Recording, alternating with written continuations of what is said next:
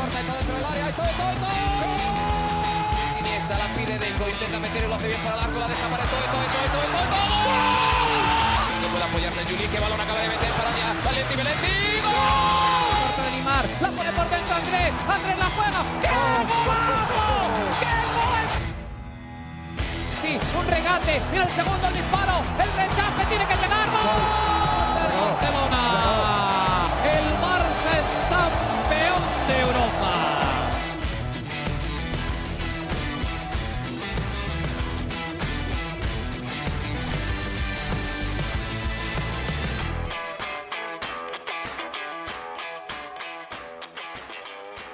Hola amigos de ADN Barça, bienvenidos a una nueva edición de nuestro podcast. En este verano hemos estado regados durante toda la semana. Hemos grabado, creo yo, en cualquier día de la semana. Y es que, bueno, las noticias van saliendo y nosotros vamos reaccionando a todas y cada una de ellas. Hoy nuevamente junto a Mariana Guzmán para hablar de la actualidad del Fútbol Club Barcelona, que ya comenzó su pretemporada. Qué rápido pasa el tiempo. Ya estamos nuevamente preparándonos para la temporada que viene. Vamos a hablar de los fichajes que se han anunciado y los rumores que hay por ahí, los reportes y diferentes noticias que van saliendo con respecto al Fútbol Club Barcelona. Mariana, ¿cómo estás? Bienvenida nuevamente a ADN Barça.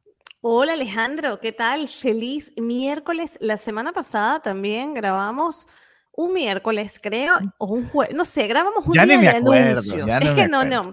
Pero hay que, hay que decir que grabamos cuando se anuncian llegadas, cuando se Sí. anuncian cosas interesantes. Semana tras semana estamos aquí, pero varía el día según la noticia. Y la noticia del día de hoy es indiscutiblemente la llegada, o mejor dicho, la ficha de Víctor Roque, este jugador joven de Brasil que va a firmar hasta la temporada 2030-2031 y está previsto que se incorpore en la temporada, en el verano del 2024. Porque ya yo leía a la gente como ilusionada, como comentando, y es como, wait un momento, porque no es un fichaje que vaya a incorporarse ahora mismo. Hoy el Fútbol Club Barcelona emitió el comunicado donde hablaban precisamente de este acuerdo entre el Barça y el Club Atlético Paranaense, en el que acordaban traspasar a, a Víctor Hugo Roque Ferreira. Y como te decía, está previsto que se incorpore para el próximo verano y tiene una cláusula de recesión de unos 500 milloncitos de euros, Alejandro. ¿Qué te parece esta, esta cláusula sencillita, no? Bueno, acuérdate lo que pasó con Neymar, ¿no? En su momento parecía que esa cláusula era imposible, ¿no? ¿Cómo vas a pagar 222 millones por un jugador? ¿Qué te pasa? ¿Estás loco? Y al final vino un loco literalmente y la pagó. Eh, 500 pareciera mucho hoy en día, ¿no? ¿Cómo vas a pagar Sí, sí, sí. 500? Pero en el 2026, 2027, Nada, como van nada. los precios de, de No, y Arabia y con las ofertas que están haciendo, Exactamente, ya será, eh, no sé, sí, sí, sí, sí. barato. Pero, pero bueno, más allá de eso, eh, igual el jugador ha decidido venir al Barça, lo que conversábamos con otros fichajes que no se dieron. La realidad es que este jugador hizo todo lo posible para que fuese el Barcelona el equipo que terminara fichándolo y, y llegara a un acuerdo con el conjunto brasileño. ¿Te acuerdas que la, eh, la semana pasada hablábamos de que se había complicado quizás un poco la situación? Sí, que había como una especie de ultimátum, si acaso, y tenía mucho que ver, y, y tiene mucho que ver esto con que, y, y por eso es que va a llegar en el verano que viene, ¿no? Lo comentaba de hecho Laporte en una entrevista que estaba viendo en estos días, que sí, ya el acuerdo está fichado, pero, y él decía en su momento, antes de hacer este anuncio el Barça el día de hoy, decía, pero no sabemos si va a ser para diciembre de este año, del 2023, o para el verano del 2024, que es lo que al final está sucediendo con Víctor Roque, y lo lo explicaba claramente y tiene que ver con el plan de viabilidad del Barça. El Barcelona no, te, no pudo, no tiene cómo inscribir a tantos jugadores en estos momentos y precisamente llega a un acuerdo con el conjunto brasileño y espera poder inscribir al jugador ya para la temporada que viene, en el, la 2024-2025. ¿no? Exactamente, exactamente, porque claro, la gente dice, bueno, pero ¿cuál es el sentido? Bueno, el sentido es básicamente amarrar al Sí, jugador claro. Es una, es una promesa, eh, tiene 18 añitos apenas y bueno, debutó con 16 años en la segunda división de Brasil, ya ha disputado más de 50, 50 partidos de liga y, y la verdad es que eh, desde Brasil lo ven como un jugador bastante, bastante sólido, lo ven como un jugador que tiene una muy, muy buena relación con el gol, que tiene esa capacidad de asociarse, también esa mm, agilidad, ¿no? En lo que es la velocidad de sus movimientos. Entonces, la verdad, em, es, una, es una victoria para el Barça, ¿no? También tener esta proyección a mediano plazo, ¿no? A, corto plazo, por, por así decirlo. Si bien todo el mercado de fichajes siempre está enfocado en la inmediatez y en el jugador que llegue para la temporada, que es lo más atractivo, ¿no? Que ya quieres ver al jugador, que quieres verlo vestido de azulgrana en el estadio. También es interesante porque mm, un club no se construye, ¿no? Una transición no se hace de un día a otro y estas apuestas son clave. Em, hay que decir que él es el máximo goleador del sudamericano sub-20, o sea, desde ahí, digamos que... Acaba de pasar hace poco. E, exactamente, desde ahí em, se aumentó el interés desde, desde Europa, ¿no? Eh, donde hizo seis goles, fue, bueno, el máximo goleador. Así que nada, va, a estar muy, muy interesante. Me parece que obviamente todo el mundo quiere el fichaje mediático o el fichaje que, que ya lo vas a tener, ¿no? Para, las, para los primeros partidos de, la liga. Sin embargo, mira, esto, esto es un acierto en, en toda regla. En cuanto a movimiento económico, el precio máximo que pagaría el Barça serían 61 millones si se cumplen los objetivos marcados en las variables. O sea, te cuento un poco cómo es la, negociación de esta tercera incorporación del, del, Barcelona. Eh, como te decía, firma hasta el año 2029 con esta cláusula de, de 500 millones y el precio máximo que pagaría el Barça serían 61 millones si se cumplen los objetivos marcados en las variables. Tiene objetivos, por supuesto, individuales por ejemplo, el número de goles que puede realizar o si está entre los, eh, los tres mejores, ¿no? El balón de oro o, por supuesto, todo lo que son estos objetivos colectivos, como por ejemplo ganar una Champions o, bueno, avanzar en estas competiciones. Sí, o cantidad de partidos a veces también colocan, ¿no? Exactamente. Eh, hay muchas variantes que pueden utilizar para, para diferentes eh, montos, ¿no? Y, y se van ajustando. Eso es interesante porque... A ver, obviamente el Barça pudo haberlo traído. Eh, suponte que no hubiese este problema económico en estos momentos en el Barça. Lo puedes traer, pero realmente no va a jugar tantos partidos. el titular va a ser Robert Lewandowski, eso está claro, ¿no? Es obvio.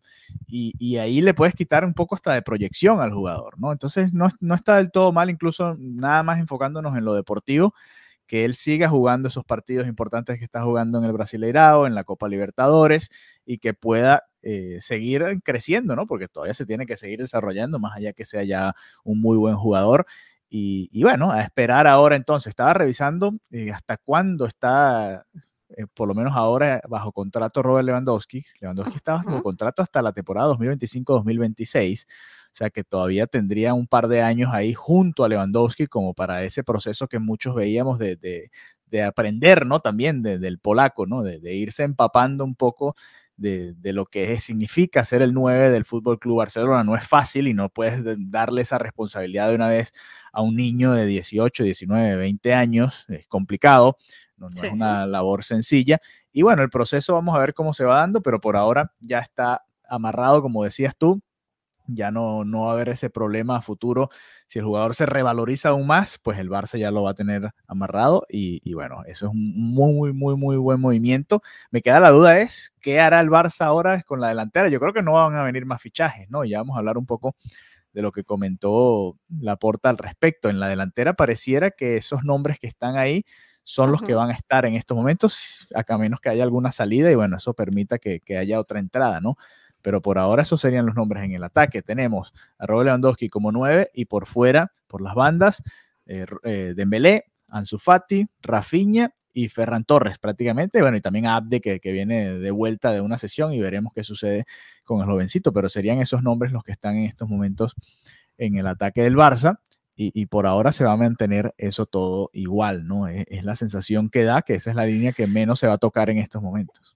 Igual, Alejandro, no te creas, o sea, a nivel, el, tema es estrictamente económico, porque mm, independientemente de que sea un jovencito, eh, Lewandowski necesita a esa persona que, mira, no estoy yo, viene esta persona.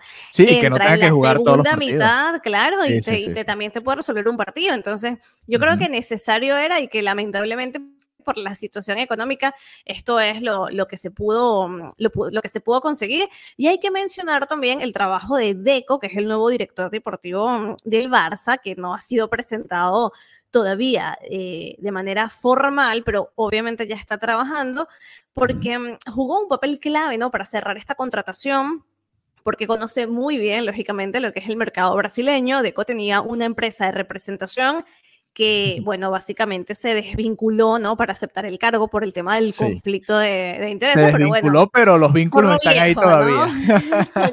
claro, acabas de salir de la empresa, y tienen los contactos todavía. ups, sí, claro, ¿no? Y que al final estos, estos jugadores, o sea, son, son nombres que, que, son muy atractivos, ¿no? Para escuchar propuestas.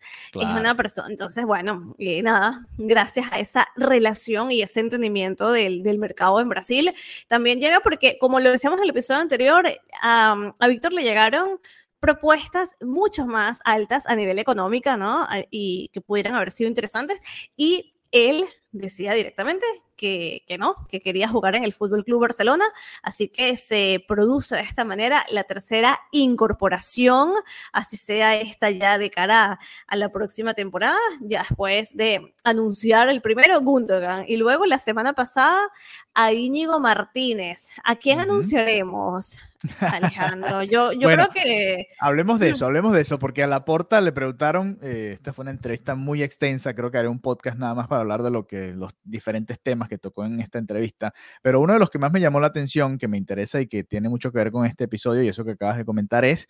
Eh, ¿qué, le ¿Qué le pidió realmente Xavi a Joan Laporta para que el equipo esté lo más cercano a, a, lo que él quiere? ¿no? Obviamente ya sabemos que Messi no se pudo lograr, Messi era un capítulo aparte, pero además uh -huh. de eso, que de lo de Messi, ¿qué le hacía falta? Entonces Laporta decía, mira, la, realmente un lateral derecho, más allá de que el Barça firmó a Julián Araujo, que es un jovencito mexicano que firmó el Galaxy, quizás lo estén vislumbrando como simplemente el, el, que sea el reserva ¿no? de ese lateral derecho. Así que faltaría en teoría un lateral derecho, sonó Cancelo, han sonado varios por ahí, Pavard, hay varios por ahí en el mercado que podrían venir. Eh, vamos a ver qué hace el Barça ahí. Y también me, me, llamó la atención porque mencionó a dos mediocampistas. Y dije, wow, dos mediocampistas, pero si ahí está Gundogan, está Pedri, está De Jong, está Kessie, está el propio Sergi Roberto, que, que para mí no es lateral, creo que claro. lo hemos conversado aquí varias veces. Eric García lo, lo iban a probar, al final como que no convenció en el mediocampo. Suenan Oriol Romeo, que están, eh, Romeo, que están en conversaciones uh -huh. con el Girona, en negociaciones para traerlo sí. desde el Girona después de que haya tenido una muy buena temporada en la liga. Y, y, por esas palabras de Laporta me da la impresión de que van a buscar no solamente un pivote, sino dos. Y ya lo decía Xavi en la temporada muchas veces cuando se le preguntaba que por qué jugaba tantos partidos, así fueran tres en una semana Busquets, y ya decía, es que no hay, no hay un jugador en esa posición realmente. Entonces, cuando se va Busquets, no, no solamente se va Busquets el ídolo y, y el capitán y, y, y, toda la referencia que puede ser Busquets, sino que deja un hueco amplio ahí en la plantilla porque no hay jugadores de ese estilo. A Frenkie de Jong se le ha probado ahí, sabemos que Frenkie de Jong es un jugador mucho más de área a área, que le sí. cuesta mantener esa posición. Frank Kessie, que lo jugó en algún momento, desde que llegó del Milan nunca lo han probado en esa posición, realmente es mucho más cercano al área y siempre ha tocado mucho más el área rival, así que el Barça va a buscar, entiendo yo, dos pivotes entonces, no solamente uno, sino se irán a por dos pivotes y luego un lateral derecho que vamos a ver si logran conseguirlo, ¿no? Sí, que hay que decir que, que esto dice mucho de que también se esperará alguna salida, ¿no? Porque bueno, te que... hace pensar, obviamente es que así no llegue nadie. Ya al traer a Íñigo Martínez, tú ahí tienes ahí un, un, defensa que te sobra, al menos, ¿no? Por lo menos así lo veo yo. Y, y, cuando, y si traes a dos mediocampistas, ojo, y también no te sobra ahí gente en el mediocampo, ¿no? Que bueno, sabemos que igual en el mediocampo, que, y sobre todo el Barça de Xavi, que, que suele jugar con eh, Gaby, Pedri, De Jong y otro mediocampista, usan cuatro mediocampistas, aunque no sea un 4-4-2 y que no se moleste Xavi. Sí. Eh, la realidad es que, es que eh, quizás hasta ahí sobrarían eh, elementos, ¿no? Así que interesante, interesante a ver qué sucede. Todavía, por supuesto, no sabemos. Hay muchos casos, a pesar de que ya estamos en julio, que ya comenzó la pretemporada. Hay muchos casos de jugadores que todavía pertenecen al Barça, pero que no se ha definido su futuro. Eh, Nico González, Pablo Torres, si se va a ir cedido o va a salir, Clement Lengler, eh, o bueno, otros nombres que, todavía no sabemos qué va a ser de, del futuro de ellos. Y que todavía sigue empezando ¿no? en, la nómina del Barça y afecta todo esto al plan de viabilidad que tiene que cumplir el Barça a pie de la letra para que se puedan inscribir a los jugadores, tanto los que vienen del filial como las nuevas incorporaciones como son eh, Gundogan y el central eh, Íñigo Martínez en estos momentos. Así que esa es la situación actual que estamos viviendo en el Barça. Y por cierto, Alejandro, también está en curso la renovación de Ter Stegen, que yo creo que es una de las renovaciones más importantes, ¿no? Por, um, por así decirlo, están más cerca de, terminar este, um, este pacto. Obviamente es una necesidad después de la temporada, bueno, que siempre ha sido un jugador fundamental, eso lo sabemos todos, pero yo creo que esta temporada fue algo espectacular y que tener a Ter bajo los palos es garantía, ¿no? De, de, tener ahí una persona que va a impedir que entren los goles, también además de lo que es su rendimiento, eh, está lo, lo que es su rol en el vestuario, ¿no? Que lo ha ido mm, desarrollando paulatinamente, así que nada, ya está en curso esta renovación para trabajar por, por su continuidad y existe la posibilidad de dividir su ficha en la mayor cantidad de años posibles. O sea, ¿cuál sería la idea? Bueno, que, que tenga como unas modificaciones, su actual vinculación hasta junio de 2025 puede sufrir estas modificaciones en las próximas semanas. Al final, él tiene mm, actualmente 31 años, es decir, que si extienden esto de eh, hasta que hasta el 2028, sería hasta sus 36 años, que para un portero está bastante bien. Y más para, para Ter Stegen, ¿no? Que está tan enfocado. Entonces, esa es una vuelta, como decirlo, que se está inventando, ¿no? Como, bueno, ¿cómo puedo darle la vuelta a esta situación? Y, y económicamente mm, creo que es más eh, sí, es más cómodo, es mejor para el Fútbol Club Barcelona hacer este, entre comillas, truquito de dividir la ficha. Así que, bueno, por parte del Barça está todo el interés y también, por supuesto, por parte de, de Ter Stegen, ¿no? Que al final lo que, lo que ganaría el Barça es precisamente que puedan ir rebajando esta masa salarial eh, este mismo verano. Sí, es que a ver, eh, Ter Stegen es el capitán real que tiene este Fútbol Club Barcelona, más allá de que Sergi Roberto sea el primer capitán en estos momentos por antigüedad. Cuando te fijas en quién es el once titular, quiénes están jugando ahí en, ese once titular ideal que podría tener Xavi, la realidad es que el capitán en ese equipo es Ter Stegen, ¿no? Por, por, por el liderazgo que tiene y también por la antigüedad que tiene en el club. Así que importante, por supuesto, esta ficha. Yo también estaba revisando lo de la edad y lo del contrato porque me llamaba la atención, ¿no? Tenemos tantos años escuchando Ter Stegen, llegó muy jovencito y ya está en sus 31, ya para 32 en abril del año que viene, nos acaba de cumplir los, los 31 años.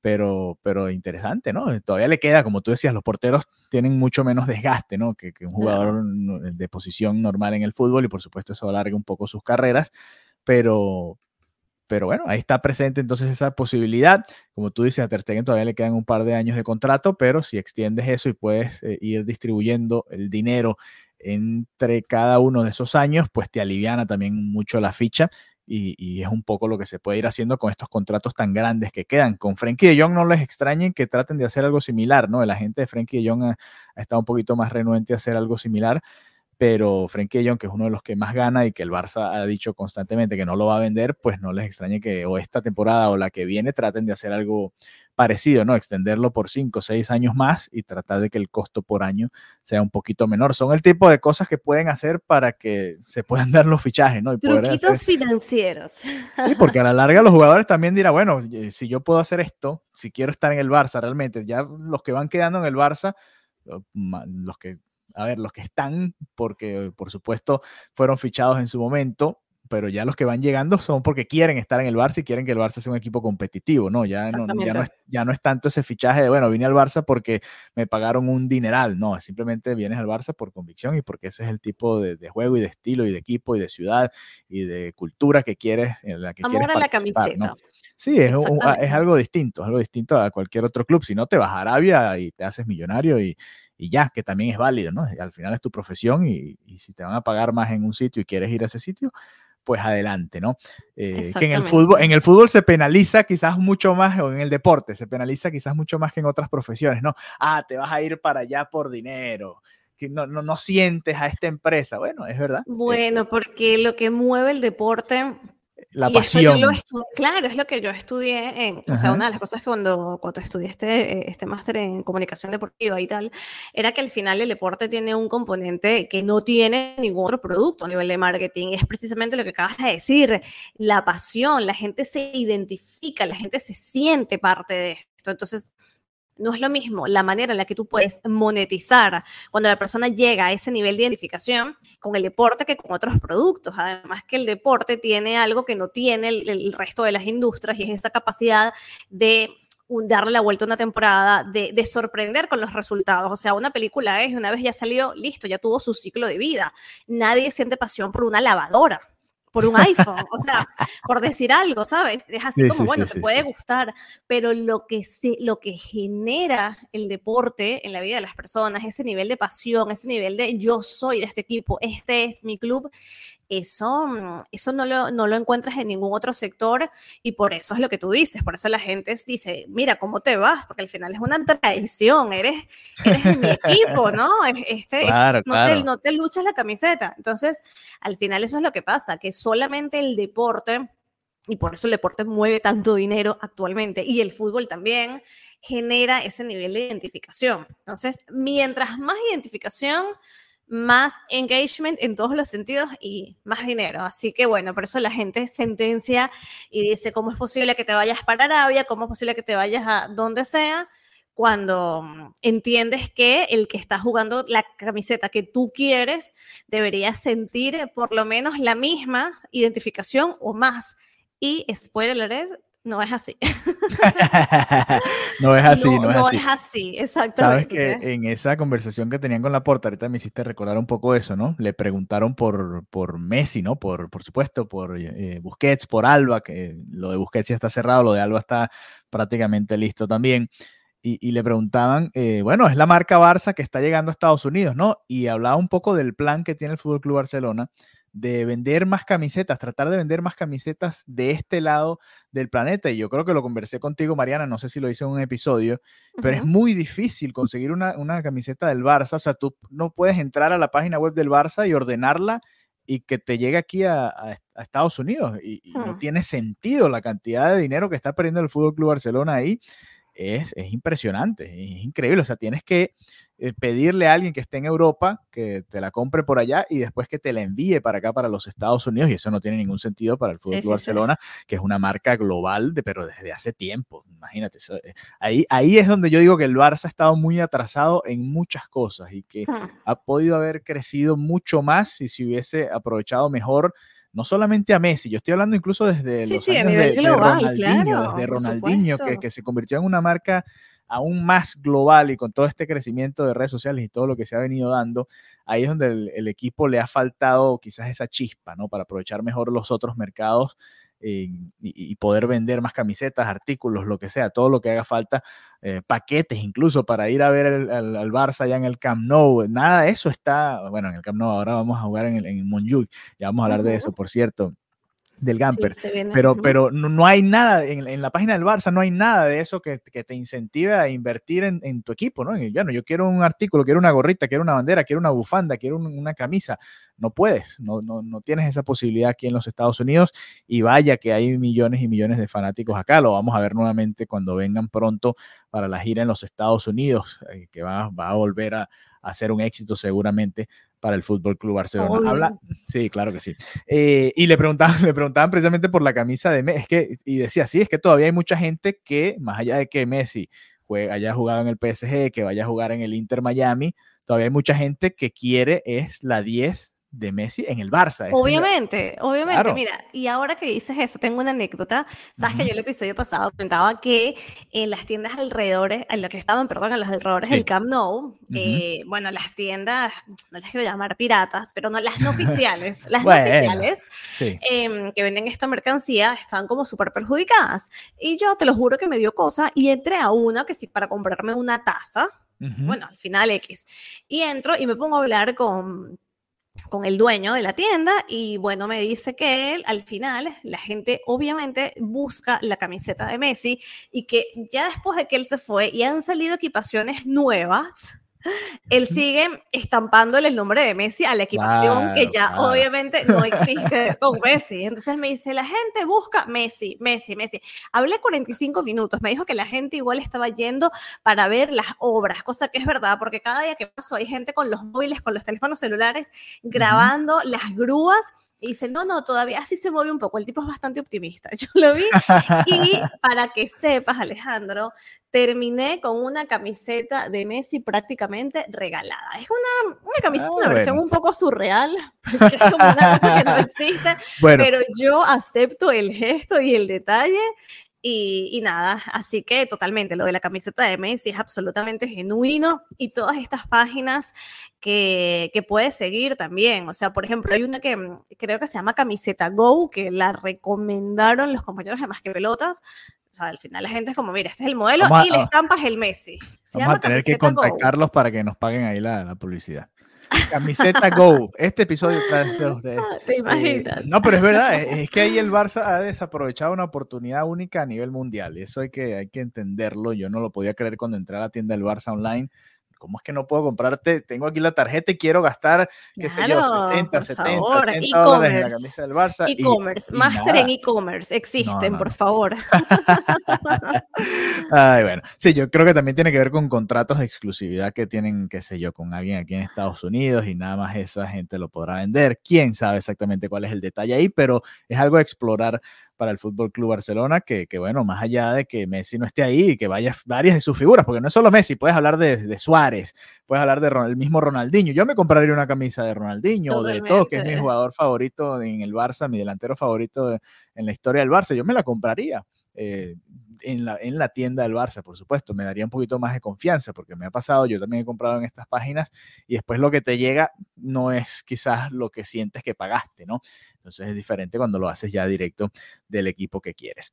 Eh, rápidamente, antes de finalizar. El Gamper. sí, el Gamper. Y, después. Hoy vas a, decir algo. Vas a contarlo sí, Messi. Tenemos que hablar, por supuesto, por favor. Cerramos el episodio con esto. Pero primero el Gamper, primero el Gamper. ¿Con quién es? ¿Contra quién es? ¿Cuándo es? ¿Cómo es? A ver. El Barça confirma el estreno en Montjuic, primer partido en Montjuic en un Gamper de primer nivel. Este es el titular del Nacional.cat de Cataluña y es que por fin llega este debut del, Barcelona en el estadio Lluís Companys, eh, el estadio olímpico. Esto va a ser el 8 de agosto contra el Tottenham Hotspur. Así que nada, eh, va a ser este, este partido, el, es un martes, martes 8 de agosto a las 8 de la tarde, y ahí se verá, por supuesto, a la toda plantilla del Fútbol Club Barcelona. Esta es la edición número 58 de este trofeo que hace varios años se hacía... Mm, se hacían cuatro partidos, o sea, no era un partido único. se iba como, y Ajá, se hacía una semi y una final, y bueno, ya ese formato no, no estaba, no es la primera vez por eso que, mm, que el Tottenham es parte de, de este, de este torneo. Fue en el año 1986, todavía no existíamos ni tú ni yo, cuando, cuando el Tottenham jugó este, este torneo, pero lo perdió contra el PSV y bueno, no pudo coincidir en esta final contra el Barça, que ese año eh, salió campeón contra el Milan. Así que nada, en ese momento se hacía, eran cuatro equipos invitados, ahora ya sabemos que es distinto. Pero bueno, me, parece, me parece interesante. sí, está eh, bueno, es un buen partido. Barça, Tottenham está interesante. Me gusta, me gusta. me gusta que el Barça se mida la mayor cantidad de veces que pueda contra los equipos de la Premier. Ya el año pasado lo vimos en, en un par de enfrentamientos y bueno, este año también.